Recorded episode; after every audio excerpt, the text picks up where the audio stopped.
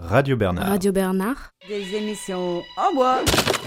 La radio marseillaise qui envoie du bois. Une radio curieuse, pétillante, engageante. Des émissions collectives ouvertes sur le monde. Une radio sexy. Une radio qui tente, essaye. Reportage, interview, création. Une radio ancrée à Marseille. La radio de tous les Bernards. Je suis Bernard. Je suis Bernard. Je suis Bernard.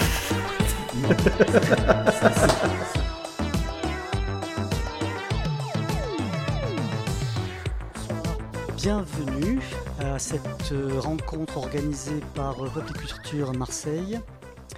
Euh, je vais vous dire deux mots sur l'association pour ceux qui ne connaîtraient pas, connaîtraient pas l'association. Euh, nous sommes une association issue des mouvements d'éducation populaire. Je ne sais pas si ça vous parle beaucoup, mais ce sont des mouvements qui sont nés, qui ont pris naissance euh, euh, après la Seconde Guerre mondiale. Donc je sais que pour la plupart d'entre vous, c'est très très vieux, même pour moi. Donc au XXe siècle.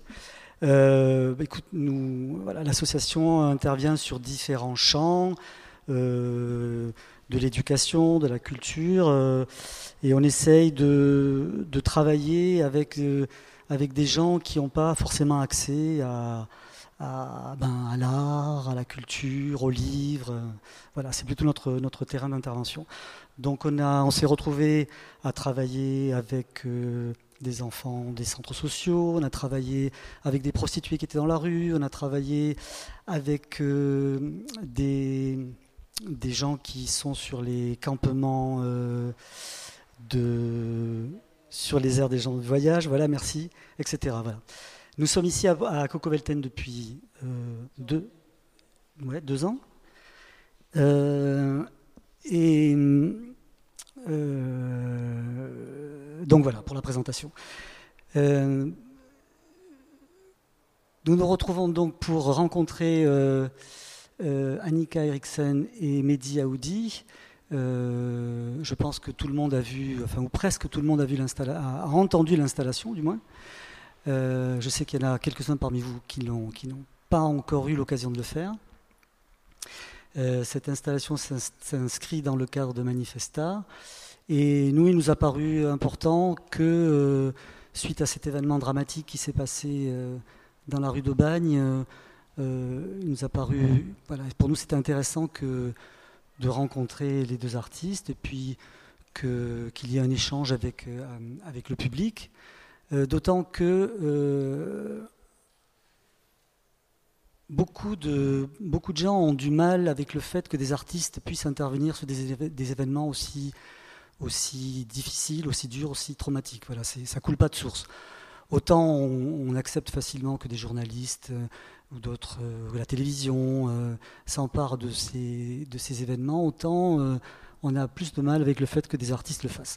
Donc c'est peut-être une question qu'on abordera avec vous.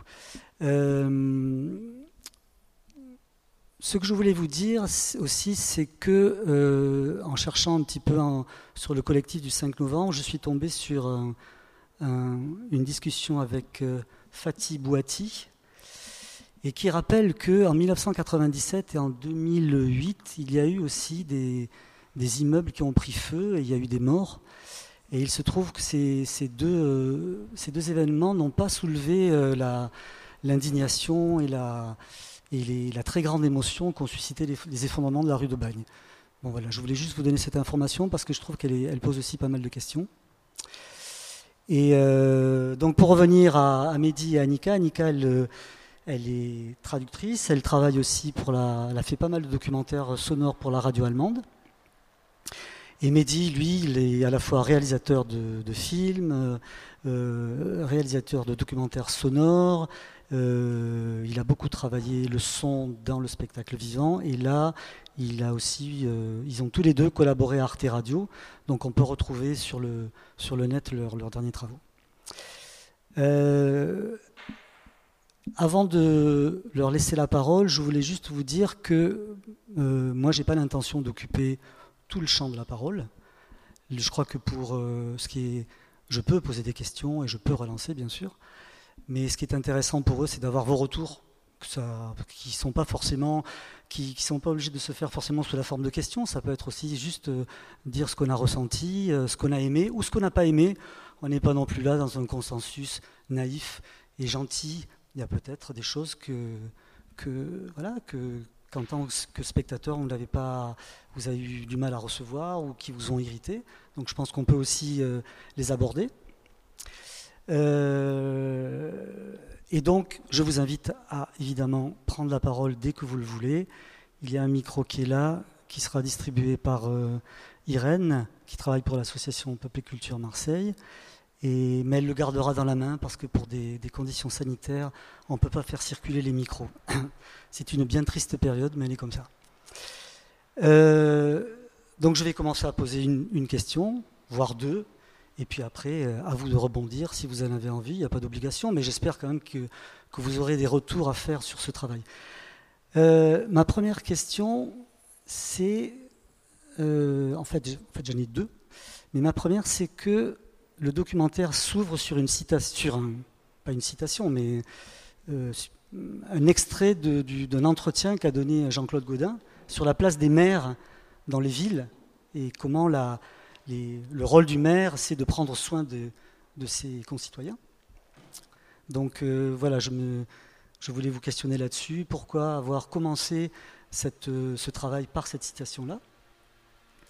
Ce qui m'envoie la deuxième question, c'est ben, comment, ce travail s'est préparé en amont? Parce que vous n'êtes pas, j'imagine, directement arrivé à réfléchir à une installation sonore, à un dispositif d'écoute tel qu'il est là dans la salle. Euh, donc j'aurais aimé peut-être savoir un petit peu comment tout ça est né en amont avant d'arriver là.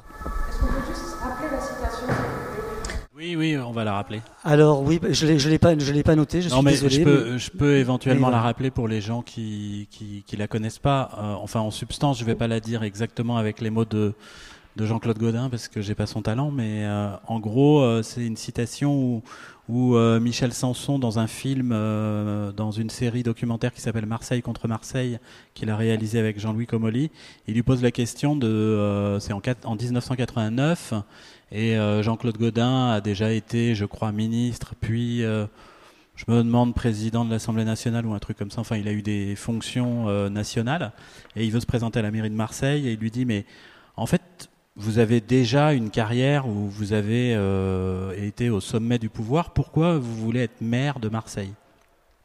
Et Jean-Claude Godin répond en substance, euh, ben en fait parce que je crois que dans le travail de maire, c'est euh, vraiment ce travail d'élu qui permet de voir les conséquences de la, de la politique qu'on fait sur nos citoyens. Grosso modo, c'est à peu près ça qu'il dit. Et, euh, et, voilà. Bon, juste pour, euh, je, fais juste l'historique de ça parce qu'en en fait, euh, la réalisation sonore était quasiment terminée quand on a décidé avec Annika euh, de, de, mettre cette phrase. Au départ, on s'est posé la question de la mettre, euh, de la mettre en son.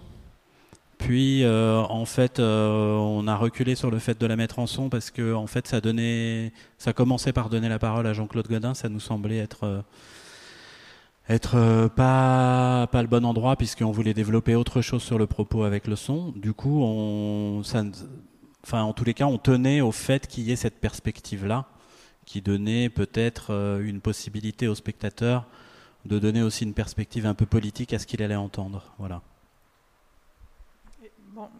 sais pas, est-ce que tu as dit ce qu'elle a dit, Godin Ce que c'est la, situation, oui. elle-même? Enfin, je ne l'ai pas dit euh, exactement avec les termes parce, que, j'ai l'impression qu'on a fait le contexte, mais qu'on a oublié la citation elle-même. Si, si, si j'ai dit qu'il euh, répondait à la question de Michel Sanson, euh, qui lui, Michel Sanson lui posait la question de savoir. Ah non, moi je la connais pas dans le texte. Il dit quelque chose comme moi je veux être maire parce que en tant que maire, on voit sous sous ses yeux directement, concrètement euh, le fruit de ses actions. On, voit se réaliser euh, l'action politique. Et c'est pour ça que je veux être maire. Voilà, c'est bien mieux dit. c'est vrai. Et du coup, bon, on peut aussi rappeler que quand on faisait cette création, on était encore dans le contexte des municipales qui, qui, voilà, qui étaient prolongées en plus. Et pour nous, ça, ça résonnait avec, avec ce travail. Donc, pour peut-être partir sur, sur l'autre question en même temps, le travail en amont,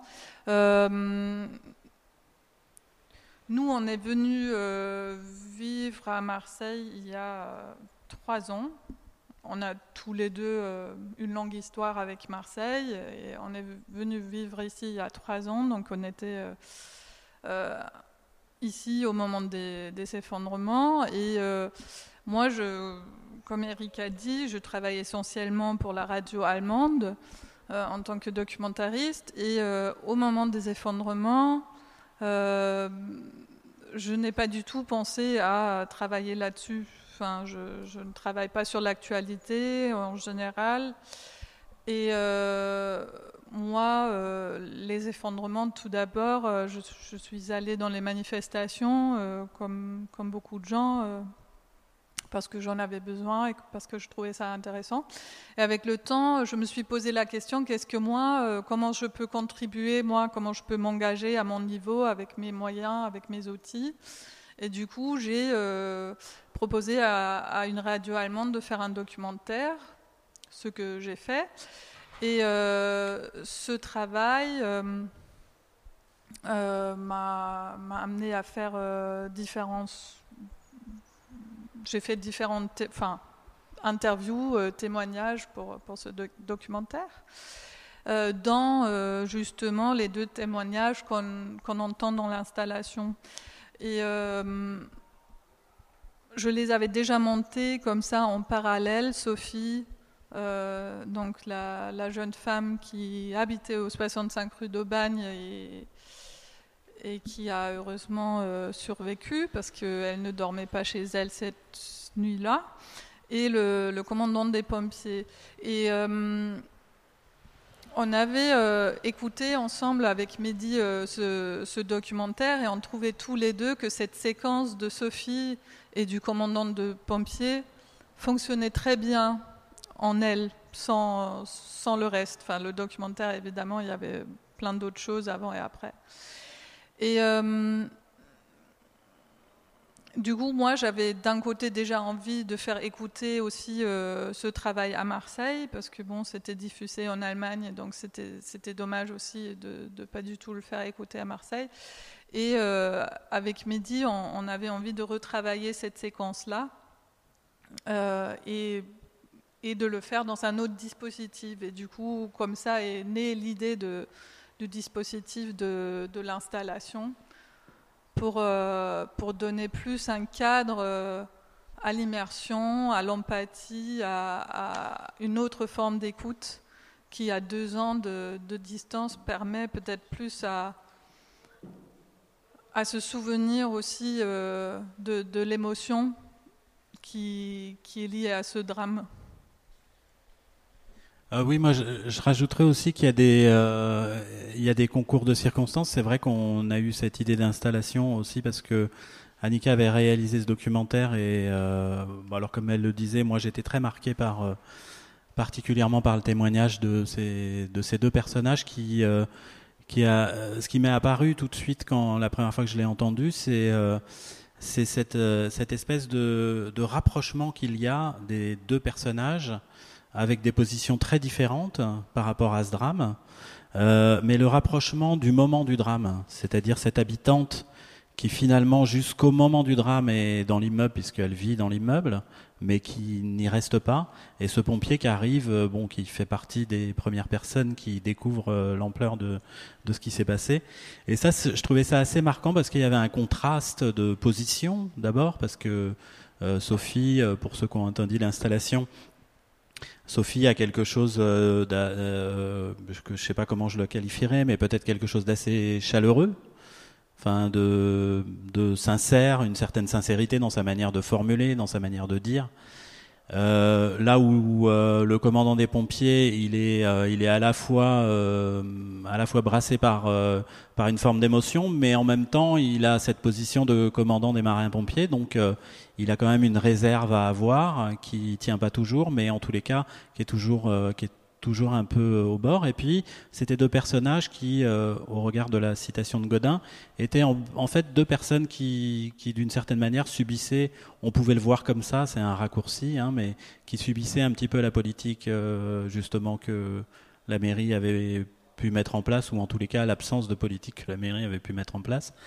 Et du coup, euh, voilà, moi j'étais j'étais marqué par ça. Et puis il faut dire qu'il y avait un concours de circonstances aussi qui était euh, deux choses. Euh, c'est Peuple et Culture, euh, Nisrine, qui disait qu'elle aimerait bien qu'un jour on fasse des choses ensemble.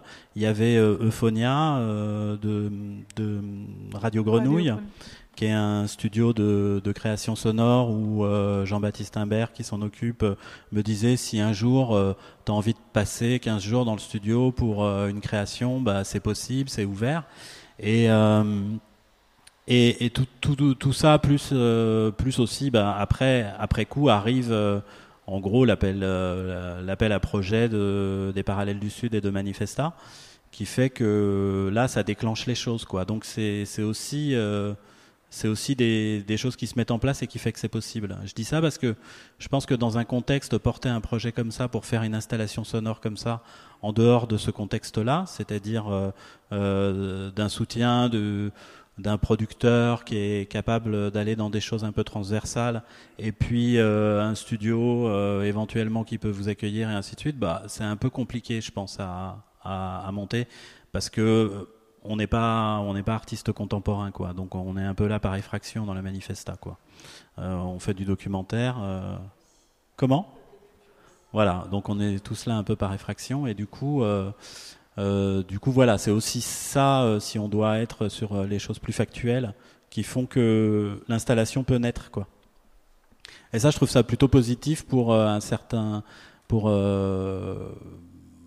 une certaine, euh, enfin, en tous les cas, ça, donne de l'espoir sur la dynamique qui peut aussi y avoir à travers un secteur associatif un peu moins institutionnel que ce qu'on trouve, par exemple, à Paris, quoi. Comme je le disais tout à l'heure, c'est pas un séminaire, c'est pas une conférence, c'est pas. Moi, nous, tous, nous, tous les trois, n'en sait pas plus que vous. Donc, euh, si vous avez envie d'intervenir, n'hésitez surtout pas. Je me, on n'en a pas discuté en fait, mais là je, je me posais la question tout à l'heure. C'est euh, la question de la durée. Euh, c'est quand, même, court. Enfin, court. Oui, c'est relativement court, 15 minutes. Et je me suis demandé euh, comment vous aviez. Enfin, comment vous avez pensé cette durée-là? Est-ce que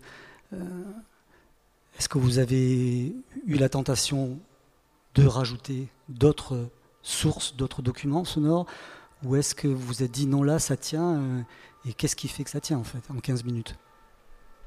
Je pense, euh, enfin non, on n'a pas du tout eu l'intention de rajouter d'autres sons. Ça, euh, non.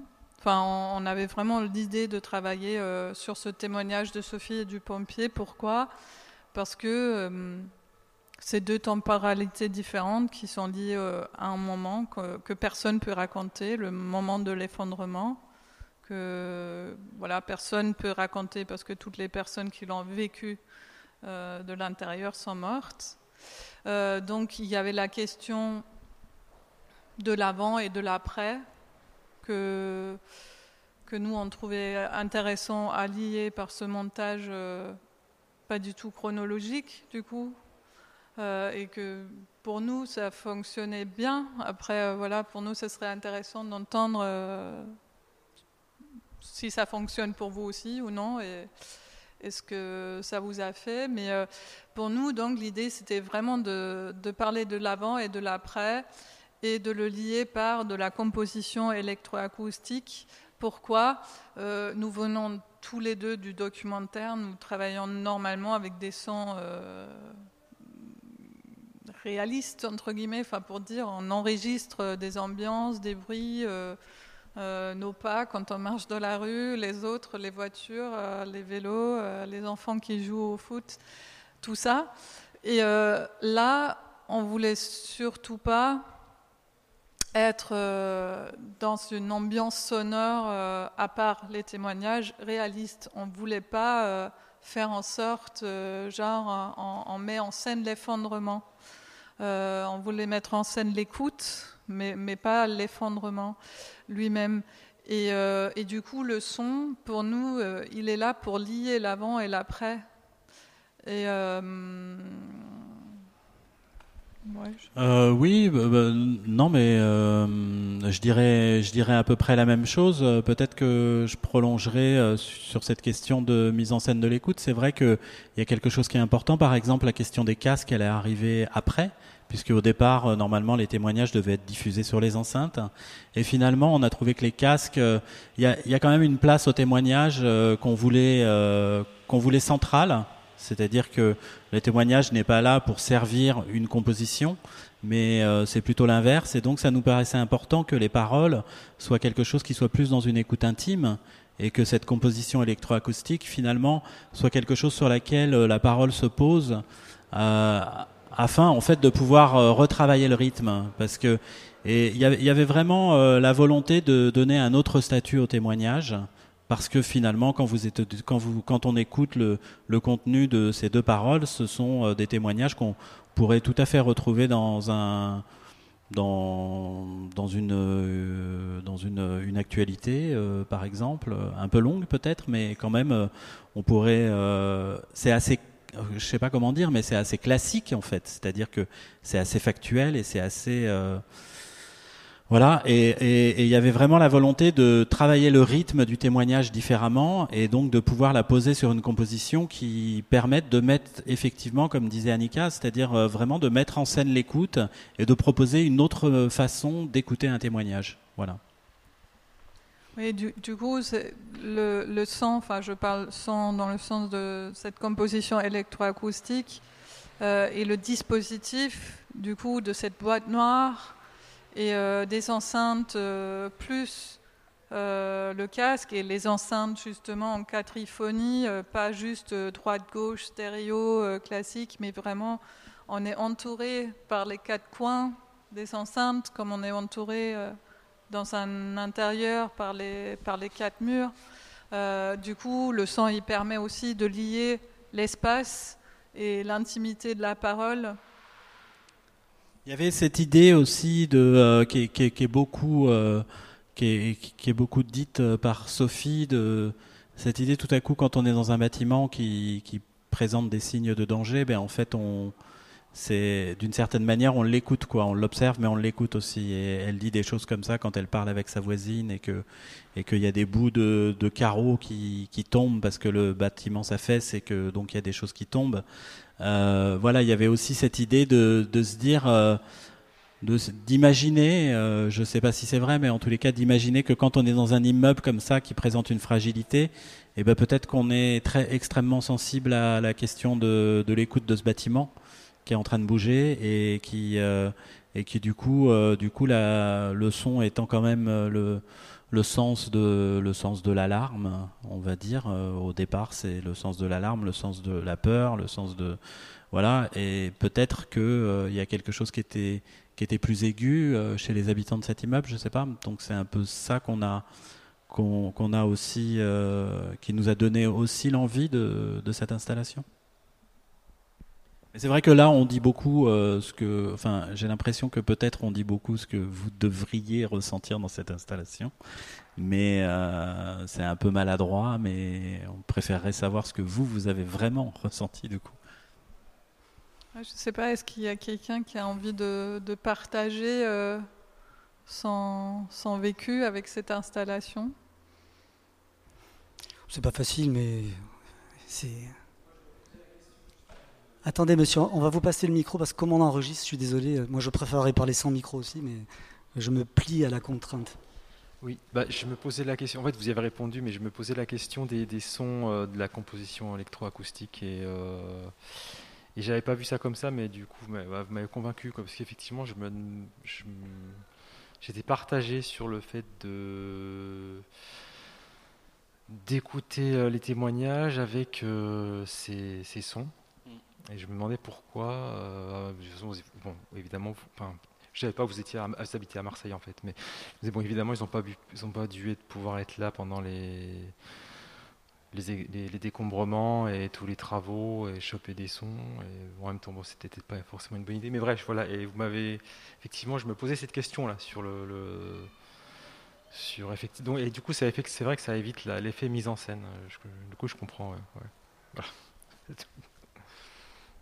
Mais, du coup, vous vous êtes posé la question, vous auriez euh, préféré d'avoir euh, des, sons réalistes ou juste, juste le témoignage sans, sans, du son En fait, ça m'a juste interrogé. J'avais pas d'opinion tranchée de me dire est-ce mm. qu'il aurait fallu. Euh, oui, j'avais pas d'avis en me disant oh, il aurait dû mettre du son réaliste ou, ou euh, une autre composition électroacoustique ou rien. C'est juste ça m'a interrogé. Je me suis dit pourquoi ils ont, voilà, pourquoi ils ont fait ça.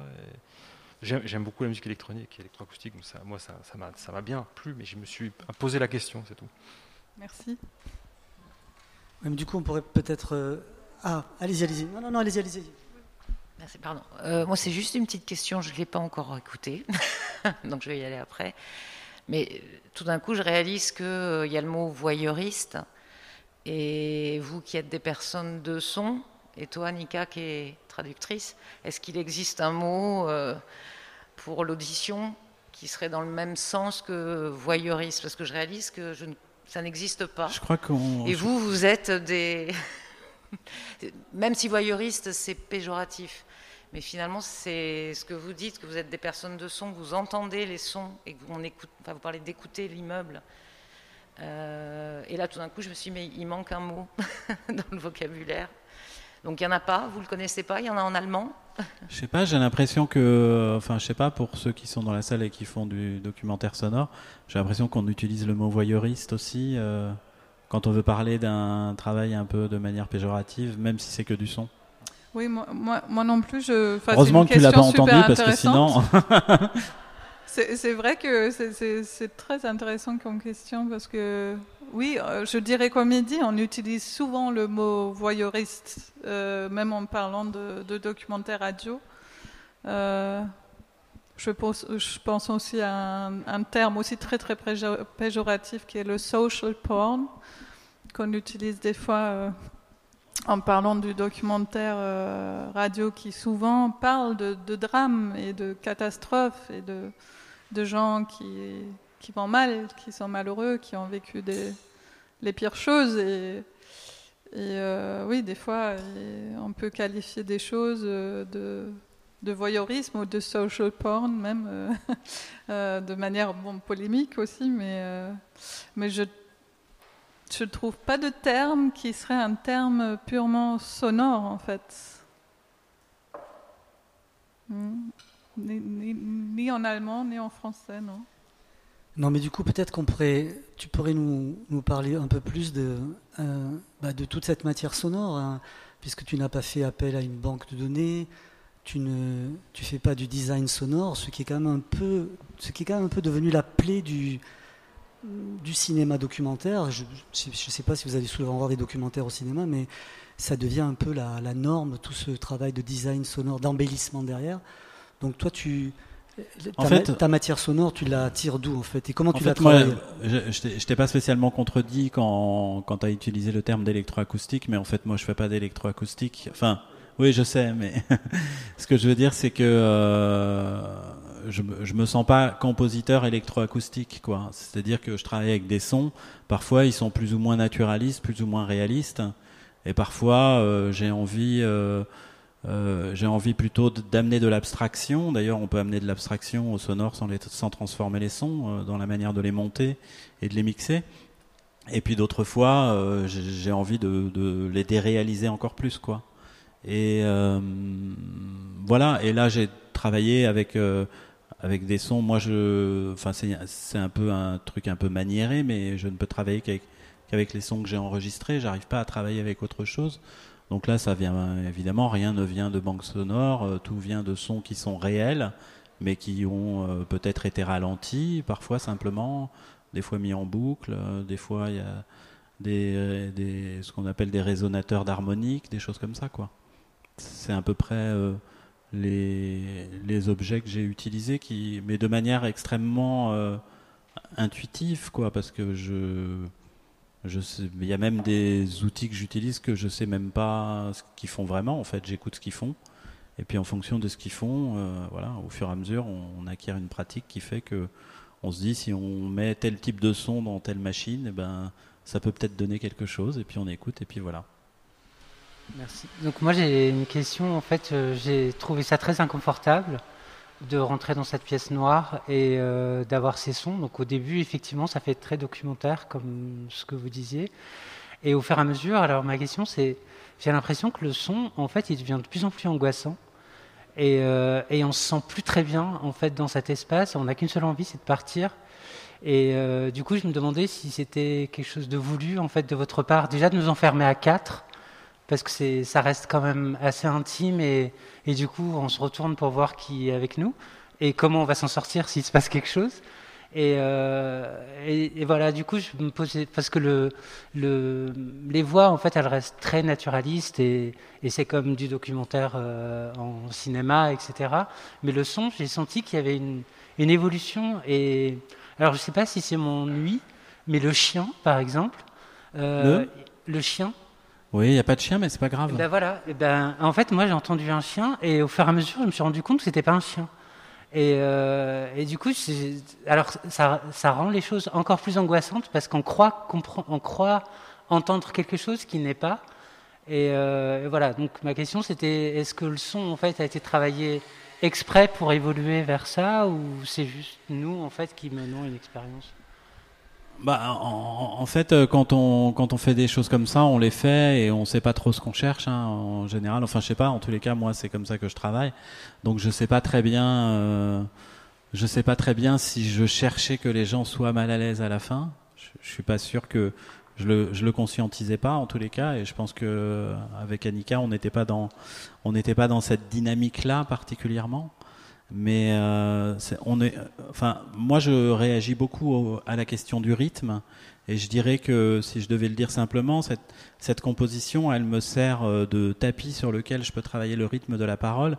Et moi je crois éminemment à la question du rythme et, et je pense qu'une phrase euh, dite d'une certaine manière avec un certain silence derrière n'a pas le même sens que s'il euh, n'y a pas de silence derrière ou s'il n'y a pas ou s'il y a ou s'il y a un son en dessous, ou si euh, je, c'est cette question-là qui qui, qui moi m'anime quand je fais du montage, c'est, la question du rythme, parce qu'en plus c'est quelque chose sur lequel on peut pas vraiment poser beaucoup de mots. Et puis euh, c'est quelque chose où on peut en discuter euh, pendant trois heures, ça sert à rien parce que euh, même quand on travaille avec Annika, moi je peux sentir que la parole il faut qu'elle démarre là, et puis euh, peut-être qu'Annika elle pensera qu'il faut qu'elle démarre là. Il n'y a pas quelqu'un qui a raison, il y a, il juste de ressentis différents. Et j'aime bien cette position un peu euh, qui, qui, qui, est pas très qui est pas très confortable pour la personne qui fait parce que en fait euh, justement il n'y a pas quelque chose de se dire oui ben en fait je voudrais que les gens ils rentrent dans la pièce qu'ils soient mal à l'aise qu'ils ressortent et puis qu'à 12 minutes ils fassent ça. Non c'est juste on fait les choses un peu comme ça et, et, après on est content quand on nous dit quelque chose et on se dit bah finalement on a fait ça ou on est déçu parce qu'on nous dit qu'on qu'on a fait ça et bon voilà c'est c'est un peu comme ça que enfin moi que je vois que je vois un peu le, travail de je dirais euh, si on peut appeler ça un travail de composition sonore mais dans les documentaires c'est la même chose. Enfin je, je réagis même parfois plus tellement par rapport au sens et au signifiant mais plus à un espèce de rythme de paroles entre les paroles le son la respiration les euh, voilà, et ça, je crois que enfin, ce que vous expliquez pour moi, c'est vous êtes trouvé dans une situation d'écoute qui était peut-être pas agréable, j'en sais rien, mais en tous les cas, c'était une situation d'écoute, ça, j'en suis sûr. Voilà. Et ça, ça à la limite, ça me fait plaisir. Bah, du coup, je en profite pour rebondir. Je voudrais savoir si vous, vous avez été à un moment donné mal à l'aise, s'il y a des questions éthiques qui se sont posées sur votre légitimité à raconter une certaine chose et surtout à, la raconter d'une certaine euh, manière, sous une certaine forme. Oui, avec ces outils-là. Euh, moi, je dirais que oui, enfin moi je me, je me pose à chaque fois que je travaille euh, sur l'intimité ou sur un drame, sur, sur des questions euh, humaines, euh, la question quelle est la, ma légitimité à moi et quelle est ma position à moi et est-ce que, est-ce que j'ai, enfin, qui je suis pour poser ces questions à, ces gens. Et je pense que c'est en tant que documentariste toujours très important de se poser la question de quelle position je parle. Euh, et, de oui enfin d'être dans un respect des personnes euh, qu'on fait parler. Et déjà enfin pour moi c'était assez clair que pour Sophie c'était important de parler et c'était volontaire et je pense que même pour le commandant des pompiers, euh, j'avais l'impression que, que c'était bien. Enfin, après, évidemment, euh, je dis à tout le monde que s'il y a une question qui gêne, personne n'est obligé de répondre à toutes les questions que je pose. Et même après coup, on peut me dire, euh, finalement, j'ai répondu à cette question et j'ai dit ça. Si quelqu'un me dit après coup, je suis pas à l'aise avec, je vais jamais le monter, bien sûr que je respecte euh, ça. Et, oui, enfin, il y avait beaucoup de gens d'autres habitants du 65 rue de Bagne qui, qui, ne voulaient pas parler aux journalistes ou plus parler aux journalistes et je comprends très très bien ça aussi. Et Sophie, elle, elle a pris euh, le chemin de, de, parler parce que je pense que c'est important pour elle d'exprimer. Et, et bon, moi je dis heureusement parce que je pense que c'est important aussi d'entendre ces paroles pour, euh, pour pouvoir euh, faire un travail de mémoire, pour, euh, pour avoir une idée qu'est-ce qu'ils ont vécu, ces gens, parce que si on ne nous raconte pas, on ne sait pas. Moi je trouve que cette parole-là, elle pourrait être la même dans un autre dispositif, euh, un reportage ou un autre documentaire, on ne le sentirait pas autant. C'est-à-dire que moi, ce que ça m'a fait, c'est que j'ai. C'est comme si j'étais arrivée à sentir ce que ça faisait à leur vie à eux, euh, ce, que ça, enfin, ce que ça leur a provoqué, qu'on peut entendre dans d'autres euh, contextes, comme tu disais, midi de, journal ou d'actualité et ça ne va pas résonner du tout de la même manière. Je pense que c'est tout le dispositif et toute la composition qui fait que ça bah, ça touche pas pareil. Oui, je pense, je pense aussi qu'il y euh, y a aussi cette, euh, la question scénographique aussi, c'est-à-dire euh, le fait d'être dans le noir et d'avoir recréé une boîte noire. ça aussi, c'était, je pense que c'était aussi, aussi l'une des propositions qui est assez simple, hein, qui est pas je dis pas du tout que l'idée a quelque chose de novateur, mais, mais en tous les cas, en ce qui me concerne, ça, ça reprenait un dispositif que j'aime aussi beaucoup, qui est le dispositif du théâtre et du spectacle vivant, qui est, qui est euh, une espèce de volume euh, noir euh, dans lequel on recrée un espace, un espace de mental qui comprend de la réflexion, de la pensée, de l'émotion. Et c'était ça qu'on avait envie de faire. Et, et, on a eu la chance de travailler avec, euh, avec Guillaume qui a, qui a été le régisseur et qui a fait, euh, qui a fait un, travail qui avait du coup énormément d'importance par rapport à par rapport à la mise en scène de l'écoute là pour le coup parce que si c'était moi j'avais beaucoup de craintes par rapport à ça qu'on n'ait pas les moyens d'avoir euh, un espace qui soit vraiment noir avec euh, un tissu qui soit de. Enfin, on était sur euh, des choses comme ça. Et là, euh, bon, je trouve que là-dessus, c'est, c'est aussi important cette histoire de, de, de mise en scène, quoi. Et pour revenir à la question de l'éthique, moi j'avais envie de, d'ajouter quelque chose qui était oui, est-ce qu'on se pose la question, ces questions? Bien sûr que les questions éthiques, elles nous traversent, et moi je dirais que certainement de manière parce que je suis mal à l'aise, euh, j'ai trouvé une réponse maintenant à cette question euh, éthique euh, quand on est en documentaire. Je me dis en fait la seule éthique et la seule morale qu'on doit avoir quand, quand on fait du documentaire, c'est la forme qu'on donne à ce qu'on fait. quoi. Et c'est comme ça qu'on respecte les gens. Plus que, je crois, mais c'est une manière de se débarrasser de la question aussi, mais plus que, plus que toutes les questions de respect de l'histoire de l'autre, des choses comme ça, qui sont à mon avis, des choses qui parfois nous freinent dans le fait d'aller plus loin dans la forme qu'on propose. Et donc, euh, bon, moi, j'essaye de le résoudre comme ça. Je dis pas que euh, j'y arrive, mais, mais, euh, mais en tous les cas, j'essaye de me dire que la responsabilité que j'ai, c'est que ce que je vais faire, ce soit quelque chose qui soit digne de ce qu'on m'a confié. Mais pas nécessairement dans le respect de l'histoire ou de la personne ou faire ce que la personne aimerait qu'on fasse, parce que, en fait, quand on témoigne ou quand, euh, quand on apporte sa contribution à un documentaire, on n'a absolument aucune idée de ce qui serait bien de faire. Hein. Enfin, on n'a pas plus de légitimité à, le savoir. Quand il y avait aussi la question de la légitimité, la question de la légitimité, je pense que quand il y a un événement comme les effondrements de la rue d'Aubagne, euh, bien sûr qu'en premier lieu, il concerne les gens qui sont sous l'immeuble, puis les voisins, puis la famille, puis tout ça. Mais en fait, il concerne tout le monde, quoi. Enfin, je veux dire, on est sur on est, on est dans le même monde, on est, euh, cette, cette, cette, installation aussi et le fait de pouvoir la faire et que, que Annika ait d'abord fait ce documentaire et qu'on ait pu euh, réaliser ça, c'est aussi en tant que voisin, en tant que citoyen. Et ça, quand il y a un événement dramatique comme ça, il appartient pas qu'aux gens qui l'ont subi, il appartient à, la communauté, quoi. Enfin, je crois. Du coup, euh, peut-être pour faire un lien avec la, légitimité, vous avez commencé par dire que vous aviez une longue histoire avec Marseille. Et euh, bon, je ne vous connais pas, donc euh, savoir quelle était cette histoire, est-ce que c'est une histoire d'amour?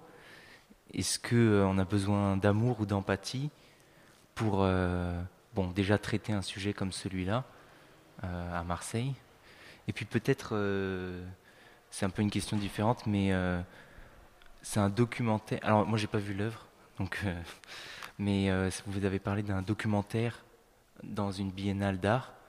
Euh, le documentaire se veut rationnel, l'art parle aux émotions. Euh, quel est le, juste milieu ah, Je crois que le documentaire, il parle à, l'émotion aussi, je pense. Mais euh, pour la longue histoire avec Marseille. Du documentaire, on va dire. Ouais, voilà, ouais, c'est vrai. non, pour la longue histoire avec Marseille, moi, je, dirais simplement, bon, je sais pas, mon, moi, mon père, il est arrivé à Marseille, par exemple, donc ça, ça, date, quoi. Et c'était dans les années 50. Voilà. Après, il y a eu plein d'autres choses qui me concernent plus directement, mais que peut-être, euh, je ne sais pas si c'est très intéressant que je les, qu'on les évoque là. Je... Oui. Oui, euh, effectivement, euh, il y a une dizaine d'années avec Anouk qui est là, on a réalisé un documentaire sur qui s'appelle Qui a connu Lolita et qui était une grande une enquête sur un fait divers euh, qui était aussi un événement dramatique. Euh, non, à Saint-Pierre, à Saint-Pierre. Elle habitait à Saint-Pierre quand le drame est survenu. Oui, j'avais parlé, j'avais dit ça, une longue histoire avec Marseille, parce que oui, Mehdi, il a, il a travaillé euh, sur Marseille, il est souvent venu depuis très longtemps. Euh, et je sais aussi qu'il avait déjà une, envie de, venir vivre à Marseille il y a très longtemps et ça s'est pas réalisé. Moi, j'ai vécu à Marseille en 2003-2004 quand j'étais étudiante et j'ai gardé, euh, oui, une grande, enfin, oui, j'ai beaucoup d'amour pour cette ville, pour parler de l'amour. Et euh, hmm, oui, je pense que l'amour, ça peut être un bon moteur aussi pour le documentaire. Hein, pas, mais euh, oui, enfin, il y, a ça. Et pour moi, oui, le moteur, euh, tout d'abord, c'était que que je me sentais euh, concernée par ce drame en tant que Marseillaise, en tant que voisine, en tant que citoyenne, et que moi, tout d'abord, c'était pas le drame n'a pas suscité un intérêt professionnel, mais mais euh, voilà, je me sentais concernée et le reste est venu euh, plus tard. Mais la motivation était quelque part tout d'abord une, motivation de, de contribuer à, ce qui est né après, à, que les Marseillais sont les Marseillais les Marseillais sont allés dans la rue, qu'il y a plein de collectifs qui sont créés, que on veut changer des choses et que euh, moi, c'était cette dynamique-là qui m'a donné euh, envie aussi d'en parler, euh, pas que, mais aussi. Voilà, ah, bonsoir, merci donc pour la parole. je partage avec Annika la langue maternelle, donc je suis contente qu'il a fait d'abord un, documentaire en allemand sur euh, ce qui, s'est passé à Noailles, parce qu'en étant néo-marseillaise, mais on ne peut pas s'exprimer comme un documentariste ou un journaliste euh, à l'étranger, parce que c'est complètement perdu. Euh, on n'a pas entendu énormément de choses à l'étranger. Et aussi dans le cadre, dans le cadre de la manifesta, d'avoir cette traduction en anglais, je trouvais ça vraiment important pour l'ouvrir un peu à notre euh, public et clientèle, parce qu'à Marseille, c'est une grande chose, mais à l'étranger, on ne se rend pas compte. Mais en vivant ces, choses, on a quand même envie de s'exprimer. Je trouve ça, c'est une bonne chose. Euh, deuxièmement, euh, c'est ce que tu évoques. Pourquoi Je me pose la question, euh, il y avait quand même des grandes conséquences de ce qui s'est passé à la rue de Bagne. Et quelle était la volonté de ne pas en parler aussi dans le document Vous n'avez pas parlé de, des logements qui suivaient après, de les collectivités qui se sont fondées, etc. Et moi, je n'avais pas compris. En fait, il avait la citation de Gaudin, ensuite il a le documentaire, il y avait les deux personnes, mais à la fin, il n'y a plus quelqu'un qui vient de l'extérieur et qui vient visiter la manifesta, il ne peut pas se rendre compte des, logements, des, problèmes jusqu'à maintenant, de tout, ce qui s'est suivi. Et, pourquoi? Bon ben moi, je, je, répondrai euh, simplement, euh, je pense que là, pour le coup, on était dans certainement dans la limite de l'exercice euh, qui était pas l'idée de faire un documentaire euh, qui euh, qui reprenne toute l'histoire des délogés à Marseille. C'était pas du tout c'était pas du tout l'intention. Et je pense que sous forme d'installation pour le coup je crois pas que ça ait beaucoup de sens. Enfin il me semble hein, mais en tous les cas dans l'idée qu'on avait avec Annika dans l'impulsion qu'on avait avec Annika qui était quelque chose qui reste quand même sur le témoignage, la sensation, quelque chose qui, quelque chose qui dure 15 minutes et qui soit euh, voilà une espèce de, de traversée qui, qui, qui, soit pas quelque chose qui soit informatif. Et là, de ce dont tu parles, ça demanderait à, à, ce, qui, ce qui peut tout à fait être fait, mais ce qui n'était pas du tout notre intention, quoi, en tous les cas. Oui, euh, je, pense que ça, c'est la, la, motivation pour l'installation. C'était pas du tout une motivation d'informer. Je pense que évidemment, on donne le contexte, on donne les faits, euh, mais euh, le but, c'était pas de s'informer. Euh, s'informer, tout le monde peut le faire en dehors de ça. Dans le documentaire, oui, dans le documentaire, j'ai parlé des évacuations, de la suite. Il y a d'autres témoignages d'évacués et je donne des informations, ça oui. Et du coup, euh, pour, reprendre les termes de rationnel et émotionnel, je pense que oui, dans le documentaire, il y avait plus aussi l'idée d'informer, de, raconter d'un côté euh, ce que ça veut dire pour les gens, le, côté émotionnel, mais aussi le côté rationnel euh, et les responsabilités qu'on peut soulever. Dans l'installation, oui, c'est pas le but. Oui. je ne sais pas par où commencer que, en tout cas, pour répondre à vos questions sur qu'est-ce qui fonctionne ou qu'est-ce qui fonctionne pas, dire juste un truc que moi j'ai trouvé qui fonctionnait, c'était le casque, enfin les témoignages au casque, et du coup, euh, voilà. Euh, après, par rapport à, en fait, euh, bah, dans Lolita, donc qui a connu Lolita, il y a le procureur qui dit, pas le procureur, pardon, le directeur de l'école de l'enfant qui est décédé, qui dit que ça n'a rien d'un fait divers. Et c'est un parallèle qu'on pourrait faire avec les effondrements de la rue d'Aubagne. C'est le vice-procureur qui disait ça. Ok, peut-être. Bon, le procureur ou le directeur de l'école. Bon, bref. Euh, ça n'a effectivement, oui, le procureur. Ça n'a rien d'un fait divers. Et la rue d'Aubagne non plus. Et bah, moi, ça m'a un peu frustré. Et, je vous renverrai la question de l'éthique par rapport à ça. C'est euh, du coup ben, à part la citation de Godin que moi j'ai ratée, en fait, en arrivant, le temps de m'installer, etc., en fait, c'est. Euh, on n'a pas les. Alors, tu parlais des conséquences, mais on n'a pas les, implications par la suite, mais on n'a pas euh, les. Ce qui amène à cette situation, en fait. C'est pas la pluie euh, qui amène à cette situation. Et et, voilà, je ne sais pas trop ce que. Mais moi, je suis très curieuse. J'aimerais, je ne sais pas si c'est tout en allemand ou pas, j'aimerais écouter le documentaire, en, enfin, si on peut dire en entier. En coup. Je suis très curieuse de ça. Et après, là où je suis pas trop. Euh, je suis un peu gênée tout à l'heure quand tu dis euh, manifesta, on y entre par effraction. Est-ce que vous y entrez pas Et je pose la question à Peuple et Culture. Moi, je suis un peu mal à l'aise, en fait. Si je vous connaissais pas, si j'étais pas curieuse de venir écouter votre travail, en fait, je serais pas venue. Et je viens pas à Coco Velten. J'essaye d'éviter, pareil, sauf quand il y a quelque chose qui me. Et du coup, dans quelle mesure vous êtes à l'aise, Peuple et Culture, et vous, de participer à Manifesta? Et je ne pense pas que vous y entriez par effraction, je pense que vous y entriez pas, enfin que, en tout cas, ça sert à une manifestation comme celle-là, euh, d'avoir des gens qui proposent quelque chose justement sur euh, la rue d'Aubagne, euh, parce que c'est de la légitimation, en fait, dans une certaine mesure, pour une manifestation qui, qui juste mais le, enfin bon, du coup, c'était pas pour, c'était juste vous demander comment vous en arrivez là, et euh, dans quelle mesure vous êtes à l'aise ou pas avec ça. Juste pour recontextualiser, Manifesta fait partie d'une série de grands événements culturels, et pas que culturels, organisés à Marseille, dans une stratégie, maintenant il n'y a pas besoin de refaire la démonstration, de gentrification. Et tout à l'heure, je suis pas juste, pardon, mais je suis pas non plus, quand tu dis pas eu de politique, euh, l'absence de politique de Godin, bah si en fait, c'est une politique qui a été menée sur, et c'est pas Godin qui l'a démarré, cette politique, etc. Mais donc c'est bien une politique qui amène à l'effondrement des, euh, des immeubles.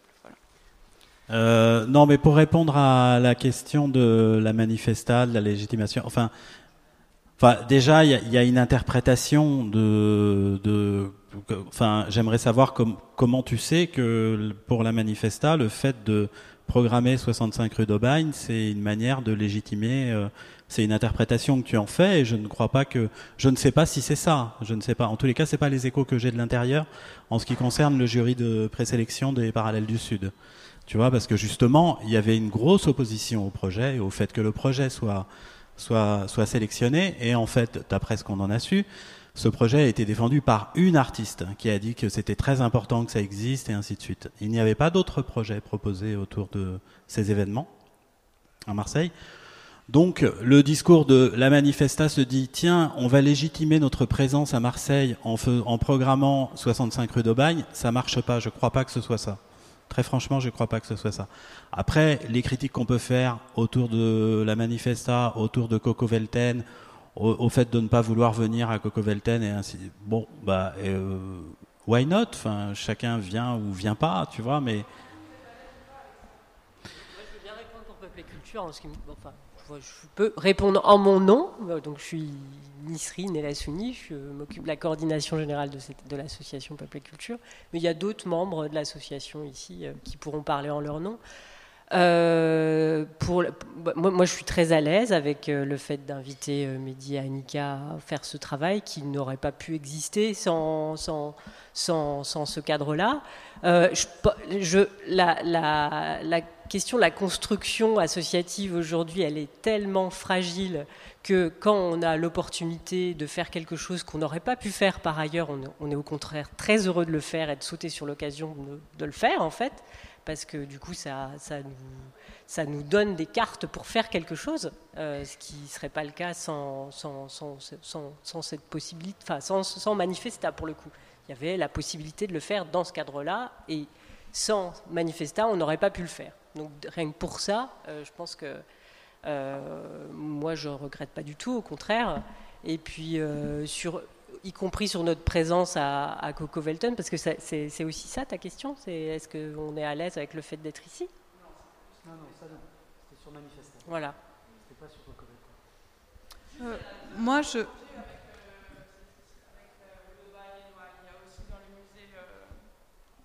C'est pas du tout un projet autour de, la rue de Bagne, c'est un projet autour de la maison et qui traite euh, de la question dans le musée Grobet-Labadie, euh, qui, qui traite euh, de la situation du mal logement. Donc ça n'a, non, c'est pas du tout le même projet. C'est essentiellement des photos de la rue de la République de Martine Derain au musée Grobet-Labadie. Moi j'ai envie de dire, tu sais, j'ai envie de te répondre une chose qui est un peu, qui est un peu frontale, mais est-ce qu'il n'y aurait pas d'autres ennemis que Coco Velten, la Manifesta? Est-ce qu'il n'y a pas des ennemis plus gros, plus forts, plus puissants auxquels finalement euh, on n'a pas trop envie de se confronter plutôt que Peuple et Culture, Coco Velten? Franchement, honnêtement. Il n'y a pas des ennemis plus, plus dangereux, plus fascistes que Coco Velten et Manifesta? Et donc, est-ce que ça serait pas mal Est-ce que, est-ce que ça serait pas mal que euh, que, euh, ok, ben on aille se confronter aux vrais ennemis en fait.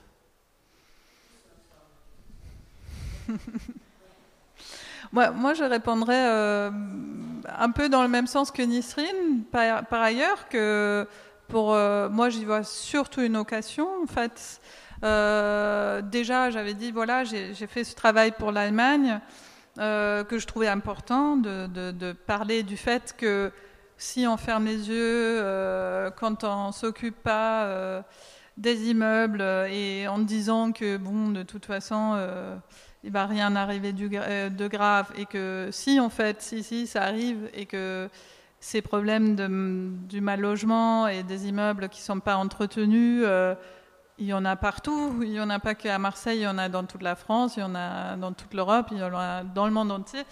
Et euh, en Allemagne, par ailleurs, bah voilà, on a souvent l'impression que tout va bien, les gens vont bien, l'économie va bien. Et bon, évidemment qu'en Allemagne aussi, il y a ces problèmes-là, il y a ce danger-là.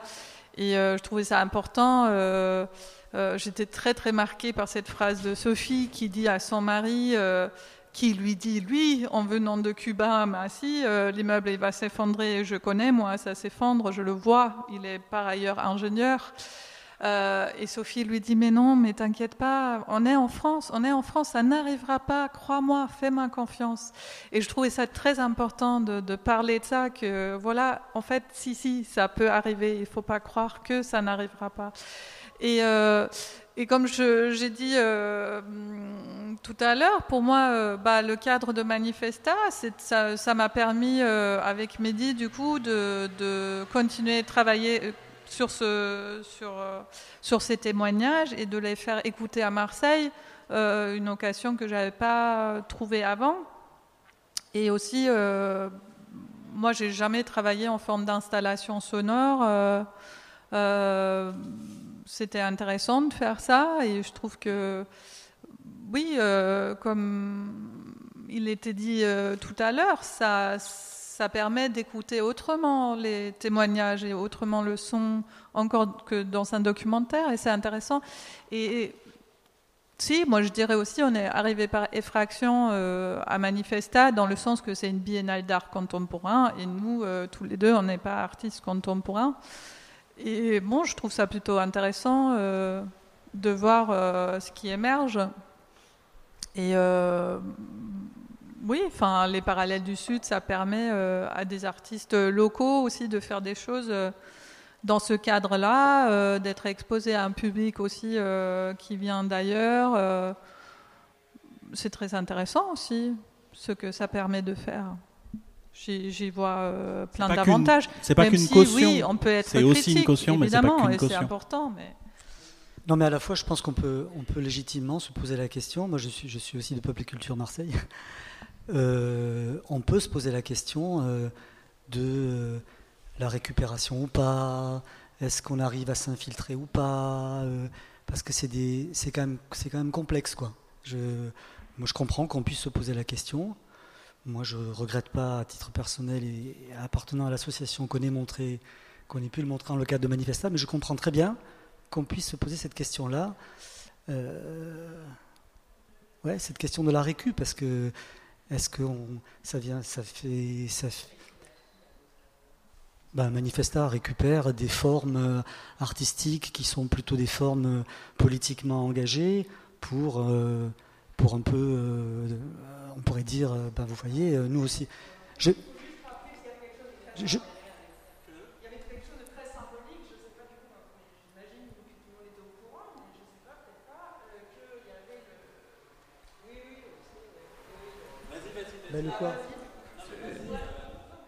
Tu parles des, meubles qui étaient fabriqués. Euh, oui, oui, bah ça, mais ça... Je sais pas en fait de quoi vous parlez. Je sais pas le Zineb Redouane, euh, qui était euh, devenu le, le, graffiti euh, en hommage à Zineb Redouane, qui était devenu le guichet d'accueil de, de, Manifesta. Il faut aussi rappeler c'était quoi le, le, lieu, donc le bureau de Manifesta est quand même à deux pas de chez Zineb Redouane. L'espace, l'ancien espace culture sur la Canebière, qui est devenu... Et c'était effectivement l'ancien espace culture. Ah non, mais ça, ce qu'ils ont Et- fait, euh, moi je trouve ça horrible. C'est, euh, c'est une, une grosse erreur. euh, ça, oui, mais je, je, je pense pas qu'on est là pour discuter sur ça, non? Enfin, je... Moi, moi je... Pour dire, parce qu'elle demandait, c'est, euh, je vois pas où est-ce qu'il y a de la récupération. Donc c'est, c'est juste normes symboles de la Oui, récupération. là, là, je te suis. Là, je vois moi aussi euh, un essai de récupération de très très mauvais goût euh, pour être gentil. Oui. J'ai- J'ai une pro- contre-proposition parce que je suis pas française, je suis autrichienne et on a eu, euh, on a, on peut peut-être proposer autre chose parce qu'il y a une nouvelle mairie, il y a des choses qui se passent dans cette ville. Et euh, je viens d'un pays où le gouvernement était, euh, en fait, il, est tombé il y a un an et demi parce qu'il y avait un énorme scandale sur une île qui s'appelle Ibiza avec le premier ministre qui s'est fait enregistrer d'ailleurs et filmé euh, pendant six heures. C'était vraiment, ça a fait tomber tout le gouvernement. Et ce qui s'est passé récemment, il y a dans la Bibliothèque nationale de Vienne, ils ont intégré la clé USB sur laquelle se trouvaient les enregistrements qui étaient fournis à un, journal international pour le rentrer dans l'exposition permanente du musée de, musée de l'histoire de, la République autrichienne. Donc c'est un acte fort par le gouvernement, dont le président est écolo d'ailleurs, parce que ça fait partie de l'histoire de cette euh, République d'Autriche. Donc je propose, si peut-être le gouvernement, il, il y a quelqu'un, un représentant de la ville ici, de faire, un, de faire rentrer. Il y a quelque chose qui s'est créé avec cette manifesta et on peut la critiquer pour euh, tout ce- Voilà, il y a tout le monde qui peut, qui peut avoir son avis là-dessus. Je ni contre ni pour, mais il y a une création qui l'a. Et peut-être un jour, ça pourrait rentrer dans, dans le musée d'histoire de la ville en étant un témoignage qui était créé dans le cadre d'un événement qui était créé et sponsorisé par cette ville. Ça, c'est par exemple une autre proposition, tu vois. On peut pas.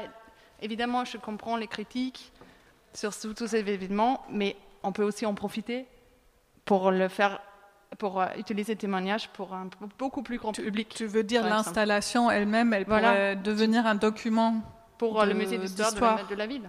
Pourquoi pas? Parce qu'on parle que d'antiquité. euh, je ne sais pas si ça branche tout le monde dans cette salle de visiter des, des vieilles pierres, mais ça c'est quelque chose qui concerne vraiment le, le monde contemporain à Marseille. Et on a tous, euh, une grande partie de- des personnes ici, on a ont vécu ça et je pense qu'on a laissé tous des traces. Voilà. Est-ce qu'on peut écouter le documentaire euh, que tu avais fait pour la radio allemande ou c'est en allemand ou comment ça se passe? C'est en ligne, c'est écoutable, mais c'est en allemand, oui. Mm. C'est sur le site euh, de la SWR et ça s'appelle Einstürzende Altbauten. Je voulais juste rebondir sur ce qui a été dit et je trouve que, en fait, à Marseille, ça fait très longtemps que ce qui, est, f- que ce qui a été fait, il y a eu beaucoup de travaux qui ont été faits autour de, de la rue d'Aubagne. Enfin, je veux dire, vous n'êtes pas précurseur dans, sur, sur- sur la question, il y a eu de la vidéo, hein. il y a eu du son, etc. Et qu'à Marseille, il y a une culture aussi de, de l'alternatif où, euh, où les choses sont montrées par ailleurs. On n'a pas besoin forcément qu'une qu'une institution nous porte pour pouvoir montrer des, choses aux Marseillais. Alors, qui est ce travail-là euh, dans Manifesta qui choisissent, en tout cas, de le montrer euh, euh, Moi, je le trouve personnellement de qualité. Après, c'est vrai que ça pose question sur qui vient le voir. Euh, et et c'est vrai que c'est là où moi, je suis plus. euh, Oui, mais, mais euh, alors euh, je comprends, mais après, euh, je pense que tout ce débat, et qui est euh, d'ailleurs euh, hyper intéressant, même si je peux ne pas être d'accord avec certains, certaines manières, en tous les cas, de le, de le poser, de le formuler, mais en tous les cas, euh, je trouve ça intéressant qu'il y ait ce débat. Mais euh, je veux dire, en tant que auteur, en tous les cas, de, quand, quand je si je fais un documentaire qui est diffusé par Arte, euh, je, je, je ne maîtrise pas qui écoute, enfin, je ne maîtrise pas qui regarde. Je n'ai pas, je, oui, là, vous, on, on, on va sur le débat de l'accès à l'art, l'accès à la culture, l'accès, c'est de ça dont vous parlez. L'accès à l'art et à la culture, euh, à Marseille, il est déjà. Enfin, je veux dire, on n'a pas besoin de l'institution pour aller à l'art ou Non, à la non, c'est pas ça que je voulais dire. Euh, besoin J'avais cru Manifesta, comprendre dans ce que vous disiez que euh, il y avait l'idée que bon, bah, en même temps, Manifesta, ça s'adresse à certaines personnes et qui, qui, qui sont pas euh, nécessairement les gens qui vont venir à Manifesta ne sont pas nécessairement euh, les gens populaires ou qu'on aimerait qu'ils voient ça Ce genre de sujet, en tout cas, moi j'ai l'impression qu'on doit s'en soucier. Mais on s'en soucie, mais en fait, est-ce qu'on peut aussi respecter les gens, par exemple, sur cet accès à la culture, par exemple, est-ce qu'on peut respecter aussi les gens des classes populaires qui n'ont pas envie d'aller voir une installation sonore? Est-ce qu'on peut aussi respecter le fait que peut-être, parce que c'est un truc qu'on soupçonne même pas, peut-être que ça ne les intéresse pas, quoi? Voilà. Et c'est leur droit. Voilà.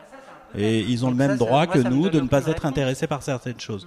Donc après, évidemment qu'on doit se poser la question de, de l'accès à la culture et de l'accès à la connaissance et de l'accès à tout ça. Mais c'est pas nécessairement les auteurs. Là, en fait, particulièrement. Oui. C'est pas l'accès à la culture. Là, je je suis pas en train de je suis pas en train de faire du Malraux. Hein. Enfin, je parle principalement de cette, cette, installation-là et à qui elle s'adresse. Et si effectivement, euh, bah, je vois bien en fait dans le public qu'il y a ici, c'est pas le public de Noailles. Et justement, j'aimerais bien qu'il y ait une parole du public de Noailles sur cette installation-là, par exemple. Mais c'est qui pour vous le public de Noailles? Ça veut dire quoi le public de Noailles? Bah, Le public de Noailles, c'est euh, plein de gens euh, qui vivent à Noailles et qui ont vécu de, de plus près ce drame. Ça, ça, peut être vous et nous aussi, hein? Non? Ben.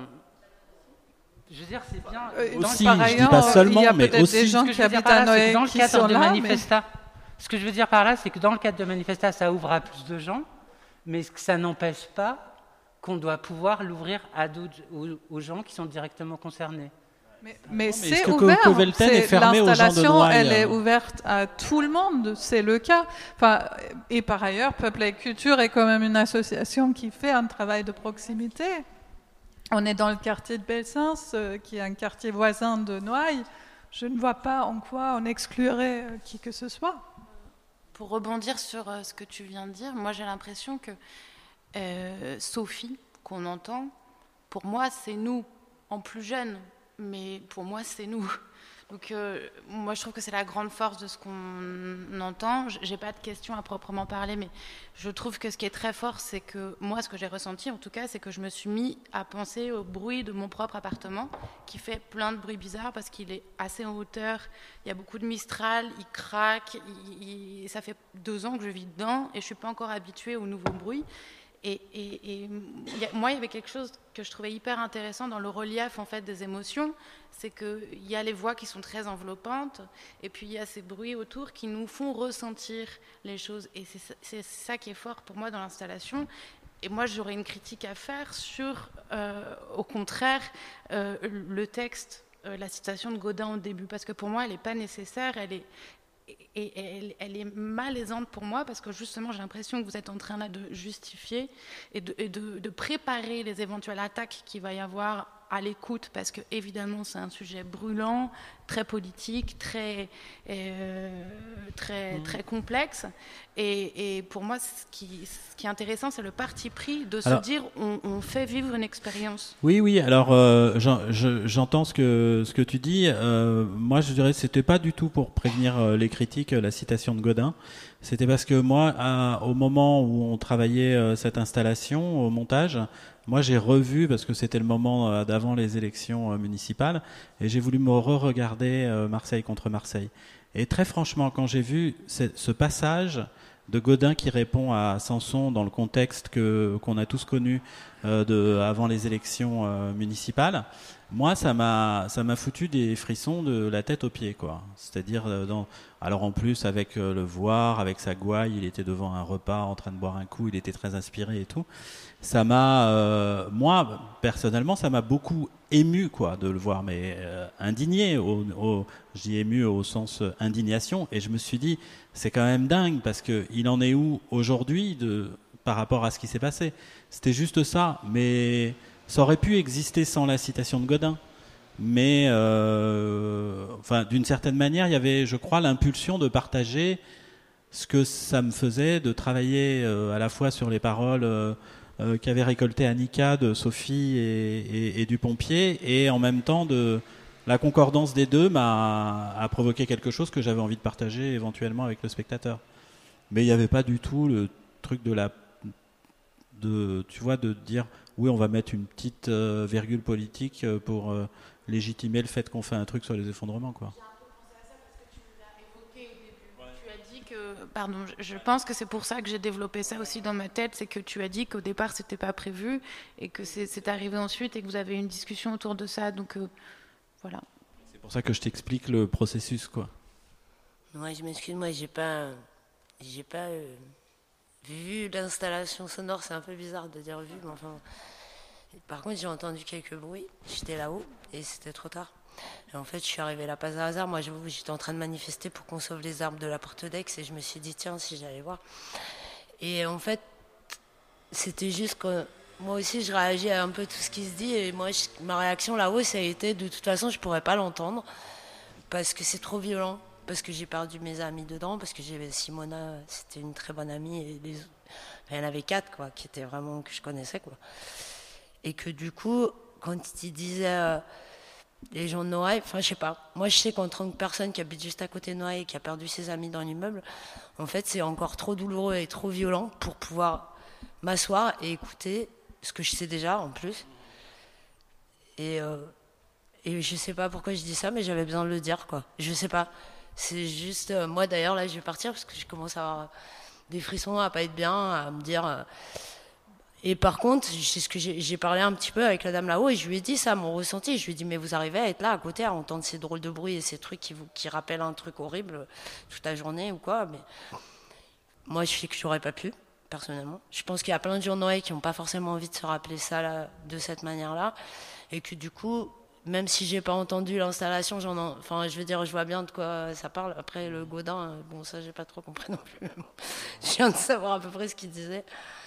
Mais euh, du coup, je me dis qu'au contraire, dans mon opinion, hein, c'est personnel, ça m'a paru euh, bien quand même que ça existe pour des gens qui sont pas au courant, qui connaissent pas l'histoire.